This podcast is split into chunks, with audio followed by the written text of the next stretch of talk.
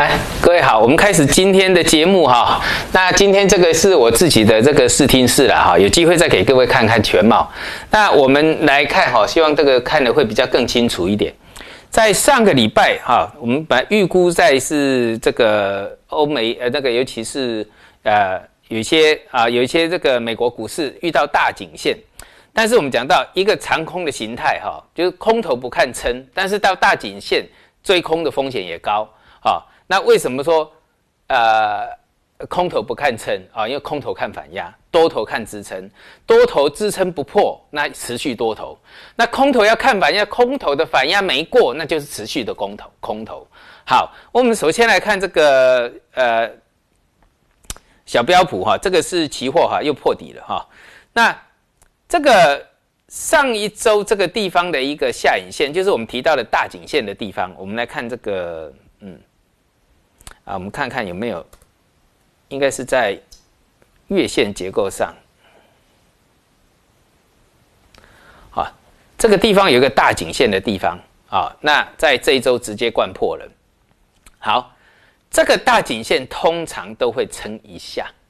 好，那撑如果说直接贯，在过去直接贯破的例子上，啊，都是有大事件发生，就是。后续上它直接贯破，那就是有大事件的一个发生啦。好，那我们来看一下，呃，刚刚看的这个日线哈，啊，你有没有发现从这一波下跌以来，哦，从这一波下跌，哦，所以我一直强调哈，你要做多的一定要等形态出来，从这里的一个假突破啊，然后这根翻黑是就确定了这里的假突破嘛。对不对？有没有看这个哈？应该是蛮清楚了。这里是一个呃假突破啊，因为从这一根翻黑开始，好，从这一根翻假突破开始的一路的下杀的过程当中，这个就是我我们这个呃所设定的所谓的这个金字塔的决策交易系统里面的分享程式，叫做这个量化指标，杰森量化指标。你看这一路下杀下来。有没有止稳讯号？没有。第一个，你一个形态之后的翻红，好，指标完全都没有翻红的，它不会在最低档翻红，好，因为这是量价设定的。那你再看也要看什么量跟价的配合，好，只是说这个城市它已经设定好了，哦，好，所以从来都没有什么止稳讯号出来，好，没从来。我们来看一下哈，什么叫止稳？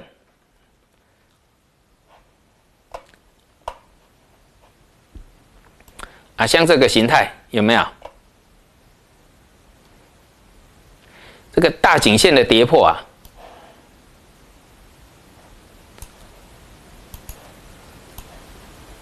这种的破线，这种的破线有没有？啊，这是中继嘛，对不对？啊，各位行情不好哈，要多学，要学会啊，要多学啊，啊。我记得我在操作之前，我三十三年的操作时间了，三十三年。但是呢，我是用了三年的时间去学习，所以各位，这个大空头是对大家来讲是非常好的一个时机，就是让你去做什么判断。因为这一波的一个疫情的扩大，让整个欧美股市连颈线的支撑都没有，大颈线的支撑都没有，大颈线支撑没有，都是一个什么？经济发生一些那个呃所谓的这个金呃也容易发生所谓的金融风暴啦，好也是经济萧条啦、经济危机啦这一类的才会发生这种情况。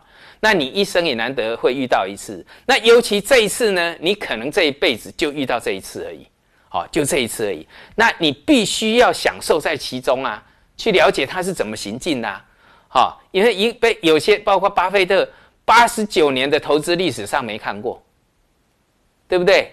所以这个是很好的一个时机啊！你一定要去了解它，然后呢去做什么？呃，去做练习啊。比如说我们讲到的，像这种跌幅满足嘛，这一波等于这一波有没有到附近之后，那你也要等它形态止稳的啊，有一个止稳信信号。第一个到达跌幅满大波段的啊，这种是大波段的哦，哦，大波段跌幅满足啊。啊，然后呢，还要一个止稳信号，出来，那你不一定会买在，你几乎不可能买在最低点了。就像在卖股票，你也不可能卖在最高点，但是你可以再卖在一个什么转弱点，转弱点在这里，啊，知道？嗯，不要说行情不好哈，行情不好是做学习最好的时候，那不止这个啊，啊，这个有很多的例子啊，啊，啊，前面也有很多例子，你都可以去看，好，因为历史是最好的教材，好，你不要。不要一直迷信说啊，你都在算看图说故事，看图说故事。那看图说得出故事，而且你要说得出所以然，你要知道为过去是怎么样的，你才知道现在遇到什么事情。哈，在过去的经验上，它后续上的会发生什么的几率最高，这个才是学习的目的。啊，那我们看一下这个。啊，那今天的一个破线之后，就是我讲到的。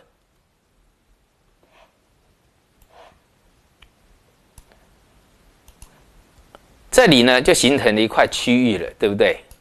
啊，所以这一次我们讲到大颈线是在这个地方，啊，对不起，在这个地方，啊，在这一块地方一个下影线，那只撑了一二三四五天呐，就日线上还有五天撑住，还有五天，哈，五天撑住了，第六天又破下来了，哈，第七天又破底，好了，那这些呢，这里在这一段期间呢？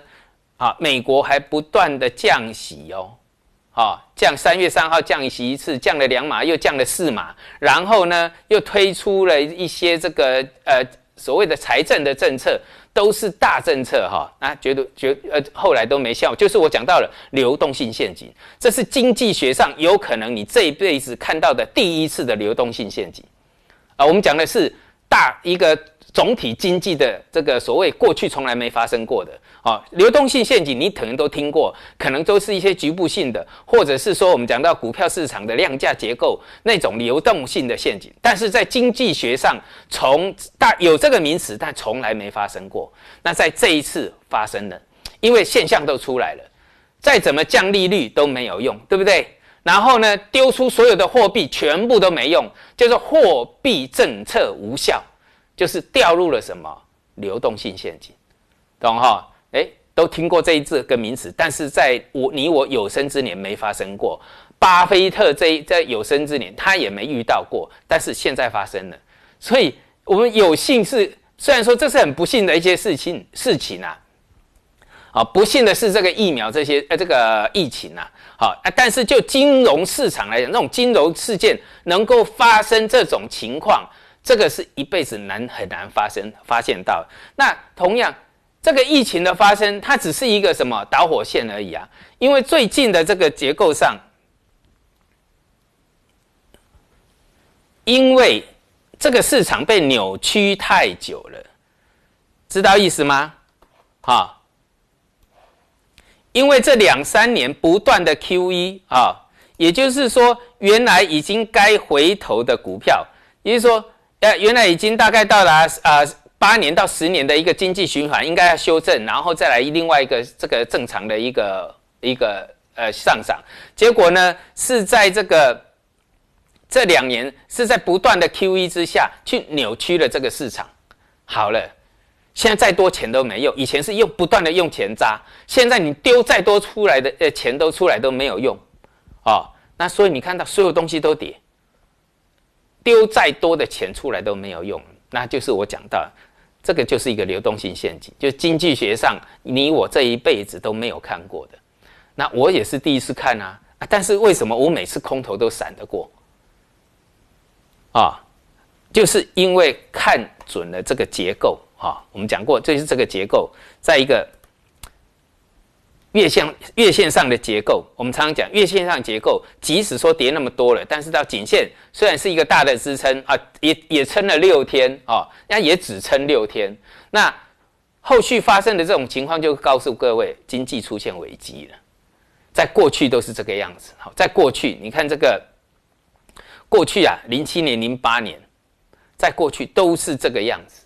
好，这个小小的破线呢。啊，也都是哎，对，对不起，在这个应该我记得是一一年呐，啊，一一年有欧债风暴，啊，那欧债风暴跌的还不多，但是在你像那种经济风暴的时候啊，经济危机啊，都是直接灌破的，啊，那那都要特别注意一下啊，因为我讲过了，在他们到达大支撑区的时候，我有提到过一一个重点，就是那个德国股市、欧美呃欧洲股市、德英法都全线一呃已经早就跌破了，那就是一个什么示范作用哦，就变成一个示范作用，所以要特别小心的就是这个。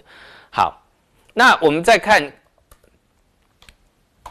这个是是一个小时的趋势线哈，你看这个一一路下跌以来的趋势，看趋势，你总要有一个形态嘛哈，那要一第一个形态先出来的，你可以看什么小时啊，像这种破线之后的走的空头，那这里是不是有一个什么形态出来了啊？类似上飘起，这里也是，对不对？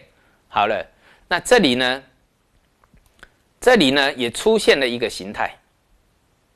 啊，也出现了一个形态，那也就是说，这个地方我们讲到要等待止稳，就是第一个最好的情况就是有破底翻，在它没有发生之前继续观望，就是这样啊，就等一个形态哈。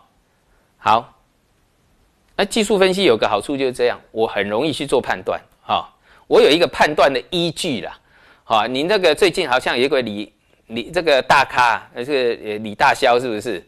啊，就是婴儿底啦，然后一下子钻石底啦，一下子什么底啦，那搞到最后还出那个，呃，用了一些影音效果，好像啊，把自己造神一样哈。我告告诉各位，我也不是神啊，因为我们常常会出错的，要认错，出错就认错。像我有时候也像各位看我那么多的一个时间，有时候不对，停损掉。好，我为什么能够生存三十三年？不对就停损掉。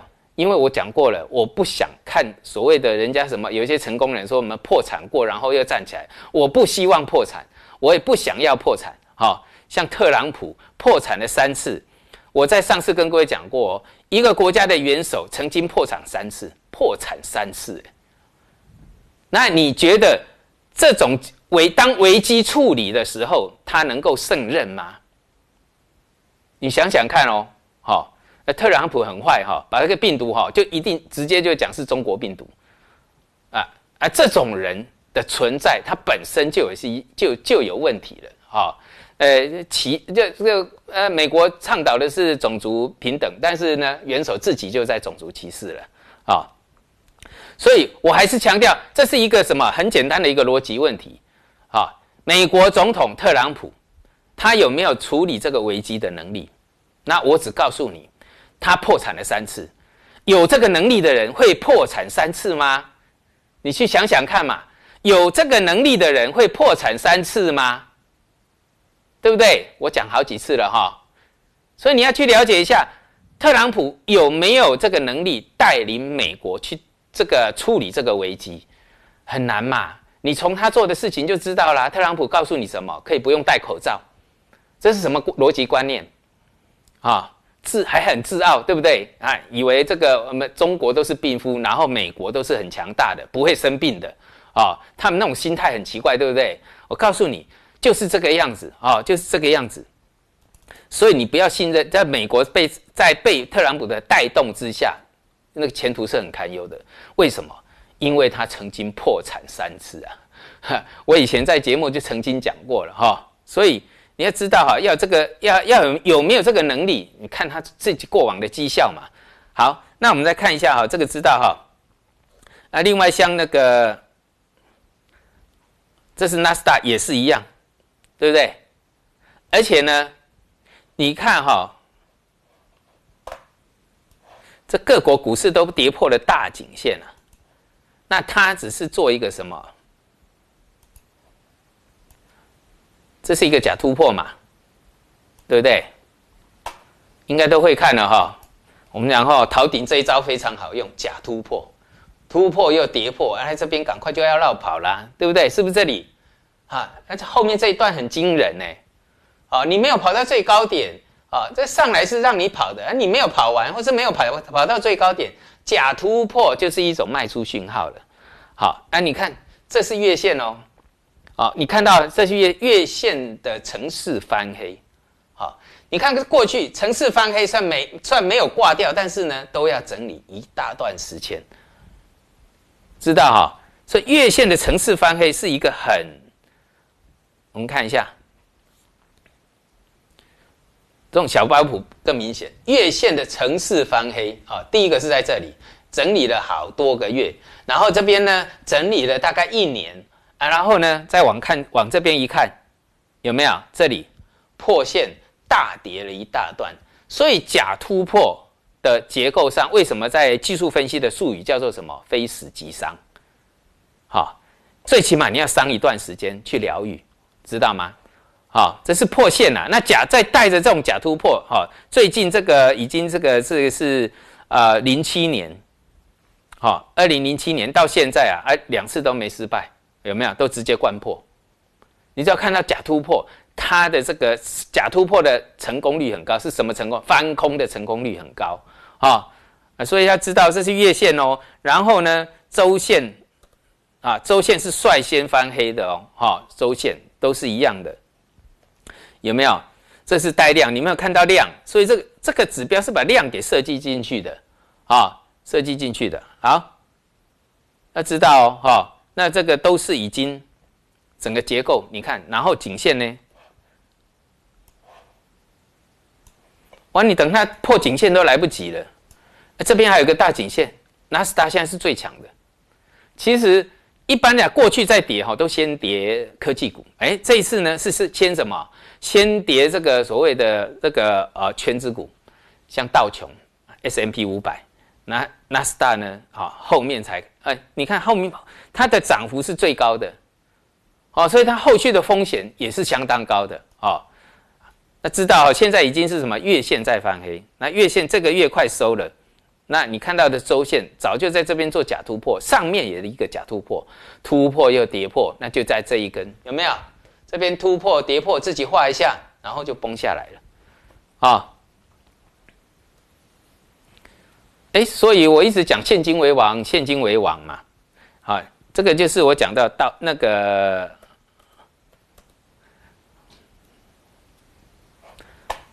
这是德国 DAX 指数啊。这是德国的 DAX 指数，有没有？我上次讲就是他们直接灌破，他们先直接灌破的啊，因为这边下面没有成交量，所以这个指标上面啊，你只能看这个周线有没有假突破带量带量长黑灌破，有哈？所以，我讲的上次一个我们讲不良的示范，就是在欧洲先破线。那欧洲为什么先破线？因为意大利啦这些欧洲国家也也直接跌到起涨点嘞，哦，很惨哈。然后呢，诶，对这个疫情啊，并没有很很很正面的去看待它，很积极的去看待它，啊，所以你看呢，这个直接破线，啊，直接破线就是一个什么示范作用。所以这个疫情哈扩散到全球，对经济就像我这。一段时间以来，跟各位讲到，跟过去的那个几年前的二零零三年的 SARS 比较过，那个的一个什么效应上更大，好，也就是它会影响经济。有人在，有人经济从这个可能是二点五三趴，三个呃二点五到三个百分点降到这个呃一点九个百分点，怎么可能？好，这个时间如果拖得更长，怎么可能到一点九个百分点而已？它还会持续的衰退。啊，因为我给给跟各位讲过，SARS 那段时间，还有这个台湾的那段时间呢，因为它的影响很，因因为它的感染在在全球上算比较大的，所以呢变成负的，好一季的百一季的这个 GTP 变负的，那现在影响那么已经从二月到现在了，其实是从一月了，但是二月三号开始这个呃呃我们这边呃其实应该是从二月上下了哈开始爆发开来，好，所以现在问题很大，对不对？啊，那日经也是啊，啊，日经啊，这个都讲过很多次了，啊，从它的公主号开始，啊，公主号开始，那也是破了这个什么头部周线，你看，啊，月线啊，每个都破，有没有？周线都破，那韩国啊，你看韩国，我上次讲了哈，盘跌很久了。已经盘跌应该有两年了，从这里到这边两年了，但是问题在哪里？破线的时候，所以各位你要搞清楚哦，即使跌了两年都没什么，只有在破线的速度最快，好，所以我们为什么讲所谓的效率操作？效率操作的时候就是什么？突破的速度最快，对不对？跟破线的速度最快，也就是说，你要做多是在一个突破点，速度最快；你要做空是一个跌破点的速度最快，这个就叫做效率操作。好，速度最快啊，那就是我学习技术，我这几年来一直在做的就是以效率操作为主了。好，都是以效率操作为主。好，那我们再看一下哈，这个是黄金啊，黄金上次讲到了，那月线等级。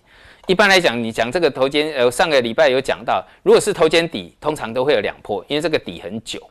但问题是黄金太贵，重点在这里，黄金太贵啊。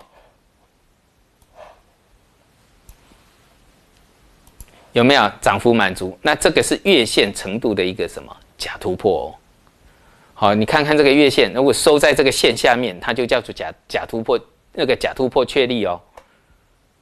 那如果说月线等级出现假突破，那我就不敢看第二波了啦。我曾经公开讲过了，第一波结束了哈，先先看看，因为什么？因为白金在下面破线，然后白银也在下面破线，然后白金跌到下面，往这个往底往下面去破线，所以白金只有六百多块，然后黄金有一千多块，啊，现在即使从一千七跌到一二五一，它还是一千多块。啊，所以问题在这里。那第二波我是不敢看的，哈。嗯，或许有，那你有这个本事，有那个你有那个 gas 的话，那我不知道。像是我的话，一定就是说，一定要做有把握的事，没有把握的事我不会去碰，哈。那所以你看，做黄金上去又下来，那，你会做多上去嘛？对不对？这个就突破点啊，上去啊，速度最快啊，效率有没有突破上去的速度最快？好啊，满足点下来也很快哈，哎，它不一定很快啦，但是你会做多还会做空，那就比比比做多的人还赚更多啊！哎，我们看看有没有，哎，这个是周线，哈，好，那这个就是什么？破线的时候了，这一根翻黑破线，有哈，好，那再看石油，石油呢？跌到剩下二十美元附近啊！最近弹起来也很快。你看这根跳空下跌，好，跌了多少？二十七个百分点。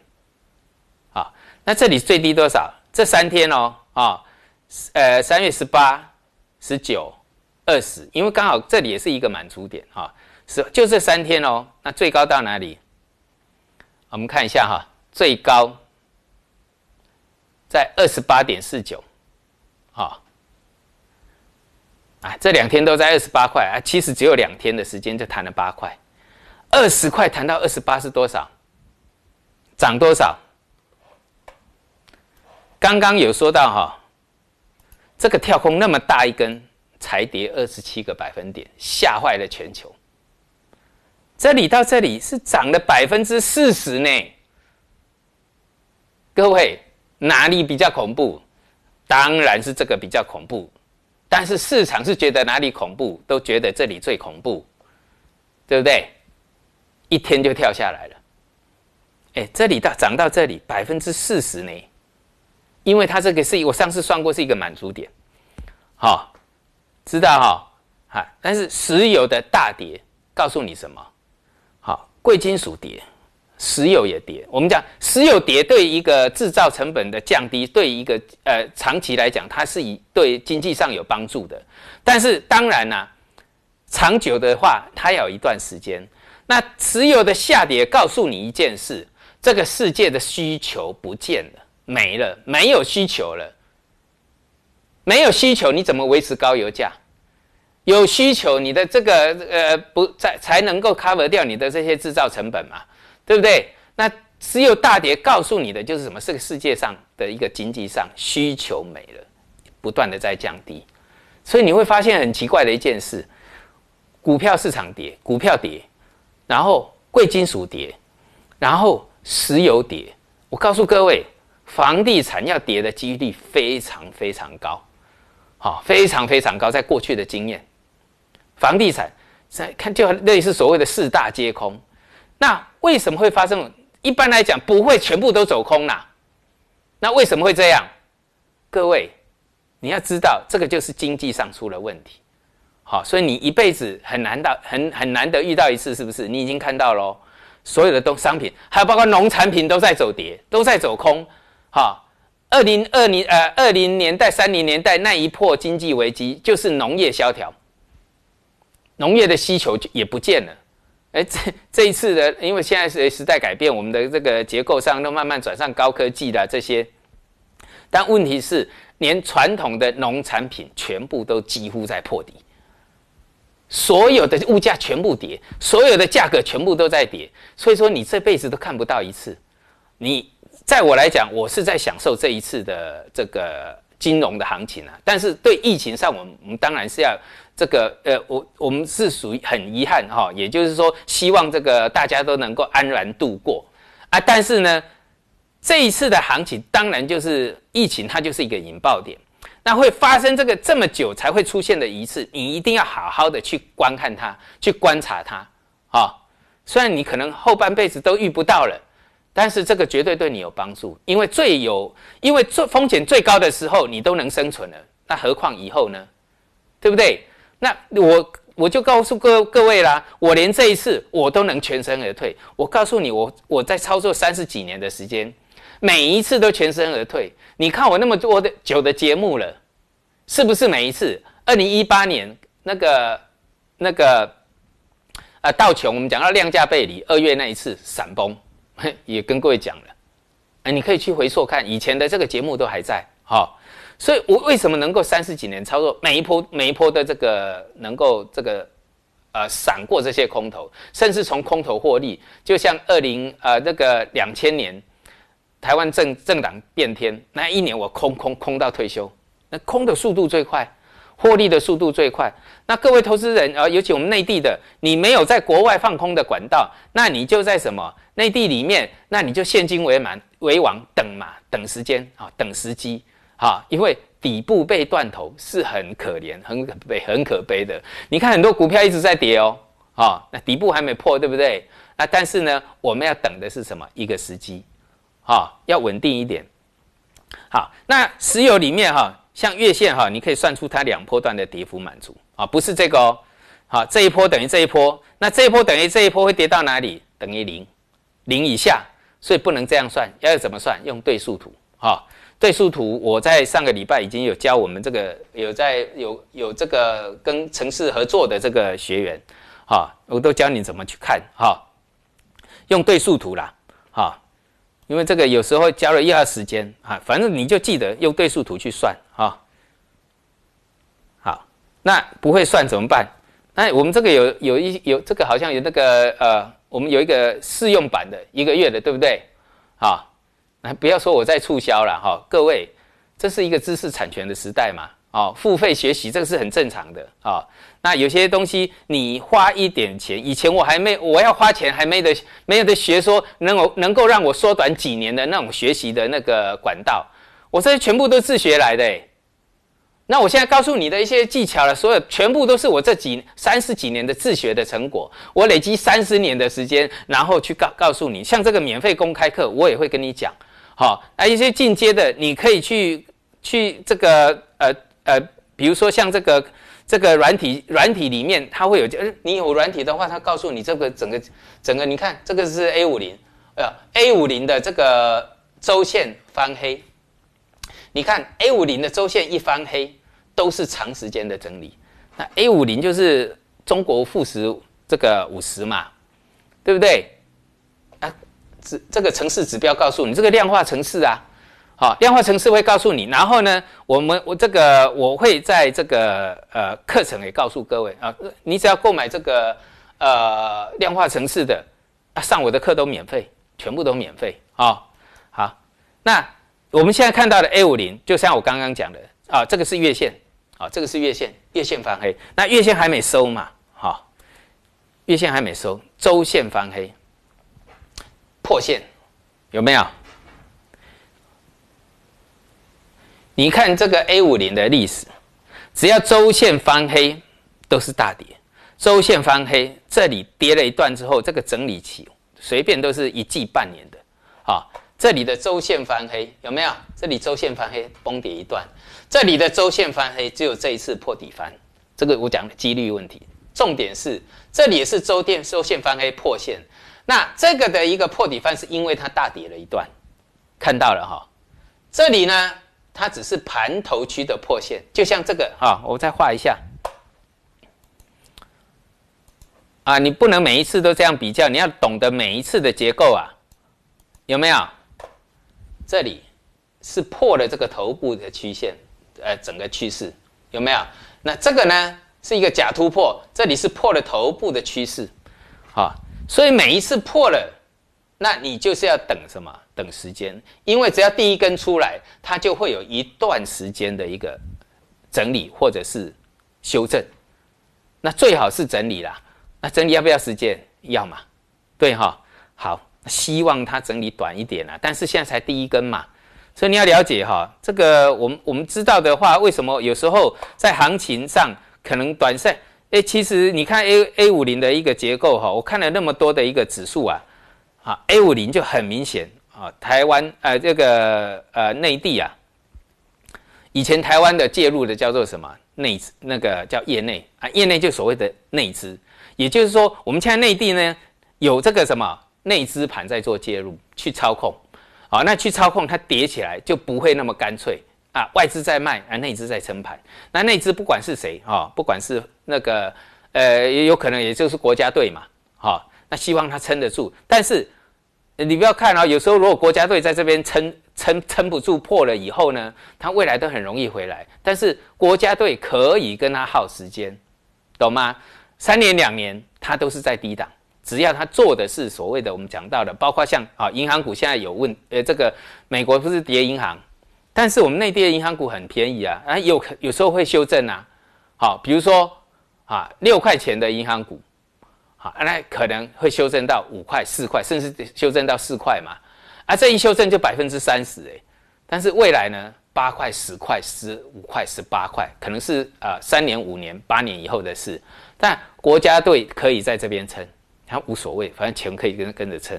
那你愿不愿意这这这样做？那你自己去做考虑哦。那我的话，我只要止稳的时候才来做。我可能比如说六块跌到四块啊，我不可能买在最低的四块嘛。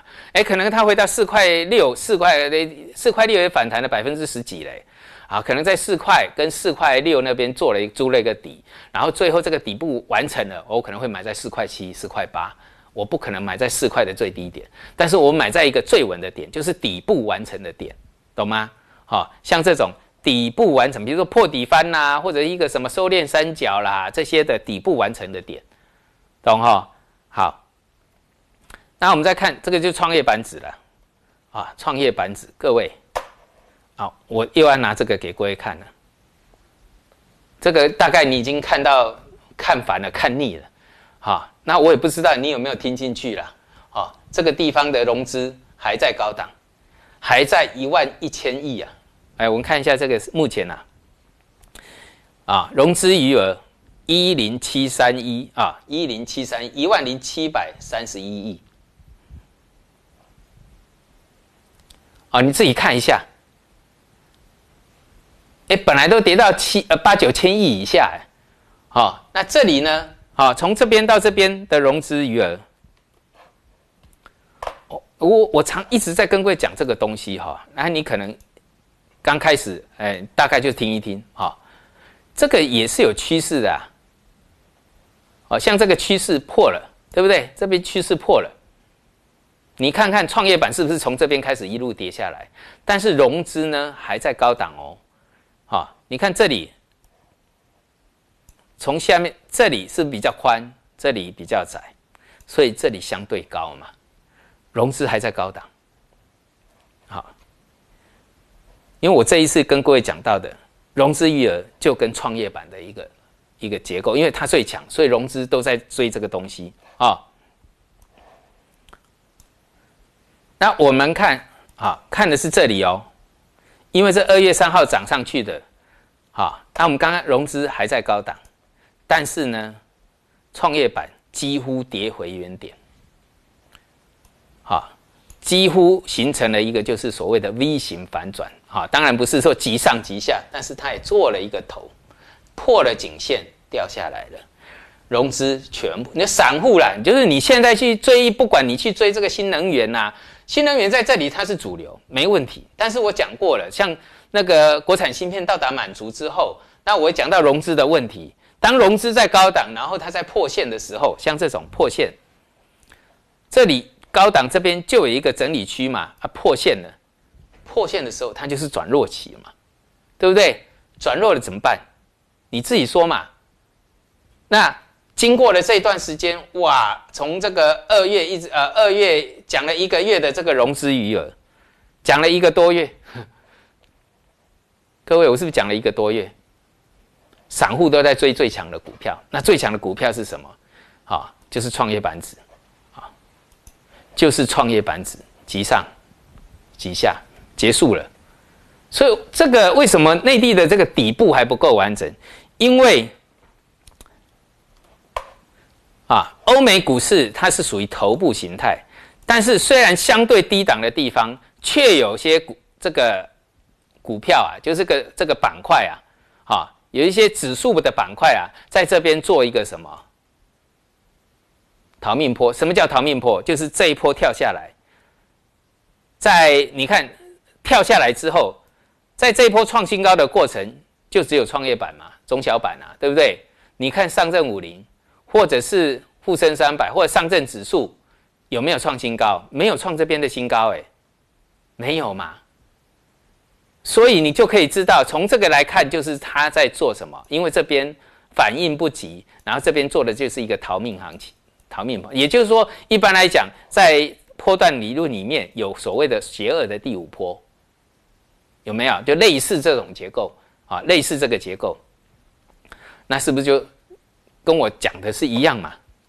所以你有没有听反了啊？这个结构，两市的融资余额，我一直讲，一直讲，讲到现在，现在回头你来看一下，创业板指跌回原点，上面就出给你了，对不对？出给什么？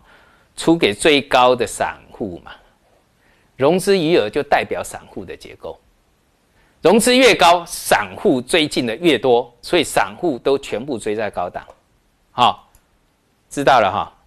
好，所以以后不要再犯错喽。哦，那这个就是我们讲国产芯片啊，涨幅满足啊，对不对？是不是上面让你卖的？然后呢，新能源汽车啊，如果没有疫情的话，我不会说这一句话。啊，也就是为什么我一直讲到现金为王，啊，过去就一直强调现金为王，啊，现金要你要分啊，你不用去管什么板块，现金现金拿在手上最好。那为什么所谓的我们讲到流动性陷阱，也就是说，当那个呃，比如说美国试出了呃降息啦，啊，降了多降了两码又降了四码，啊，从一到一从一至一点二五降到零至零零点二五，啊，已经。没有空间了，但是释放这么多的货币呢，全部不通不见了，啊，这个就是我讲到经济学上的流动性陷阱，因为大家都认为现金为王，宁愿保留货币，知道吗？货币要留着，因为做什么投资都会赔钱，不敢投资啦。你比如说像最最稳定的债债券，债券创新高，对不对？但是利率降到零了，没有空间了，所以他。投资人会会认为说啊，未来利率再跌，然后让这个国债上去的几率不高，反而利率上升让国债跌下来的几率高，那连国债都不敢去买，这是一个什么预期的心理？所以货币呢留在手手上最好，那就是我讲的现金为王啊。所以你看呢，出了问题了哈。所以你看，相对上如果利率。啊，我们刚刚讲到的四大皆空，那债券市场未来走空的几率也非常高了，对不对？我们讲的是美国啦，哈，美国债券市场走长空的几率，哎，见顶，因为就是利率见到低点，那表示国国际呃国债的价格见顶了嘛，啊，见到顶点的话，那长长空的几率是比较高，哦，所以要记得，啊，好。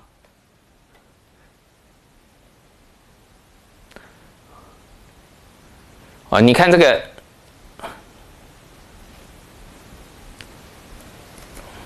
哎，我们有算过造诣创新的什么跌幅满足，对不对？那有没有？哎，挡了一段时间呢。我们这一波，哎，这是我讲的，这是头肩顶啊，这是小时线哈，左肩、头部、右肩，啊，破线的速度最快嘛，啊，这边是假突破啊，都有啊，假突破啊，啊，这边破线，对不对？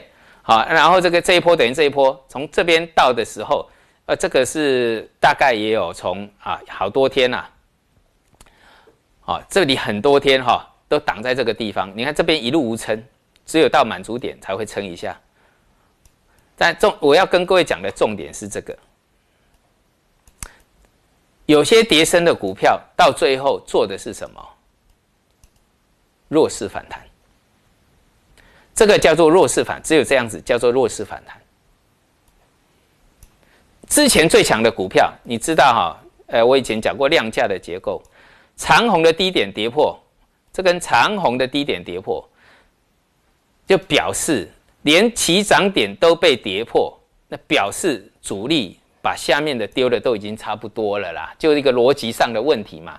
为什么长虹的低点会去破？如果这个低点是它撑，你看这个是有量的诶。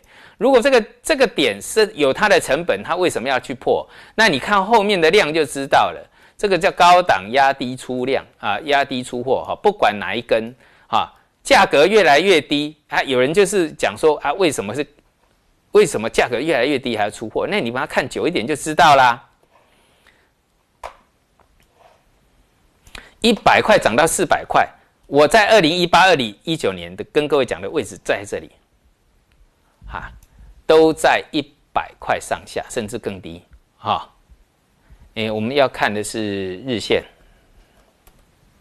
有哈。你现在回顾一下，啊，回顾我们以前讲过的所有的节目，啊，你自己回顾一下。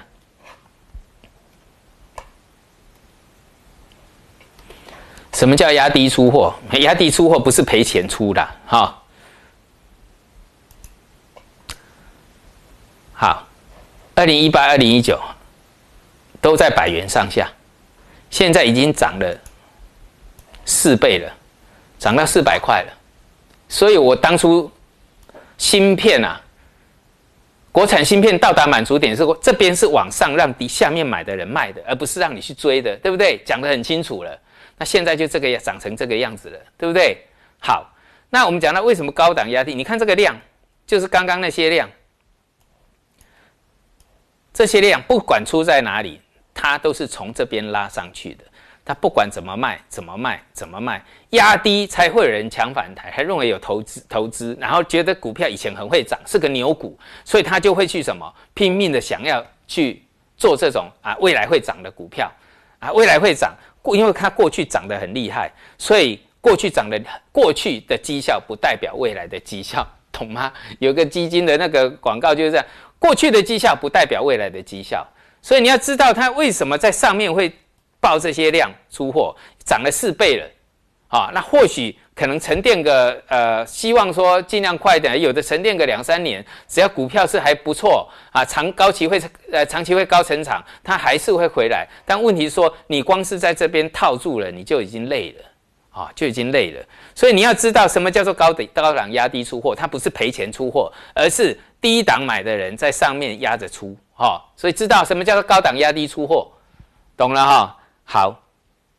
希望这一次大家都能躲过这一次的灾情呐！好，这是我一再强调，我本身我也没看过这么这么大的、这么激烈的一个。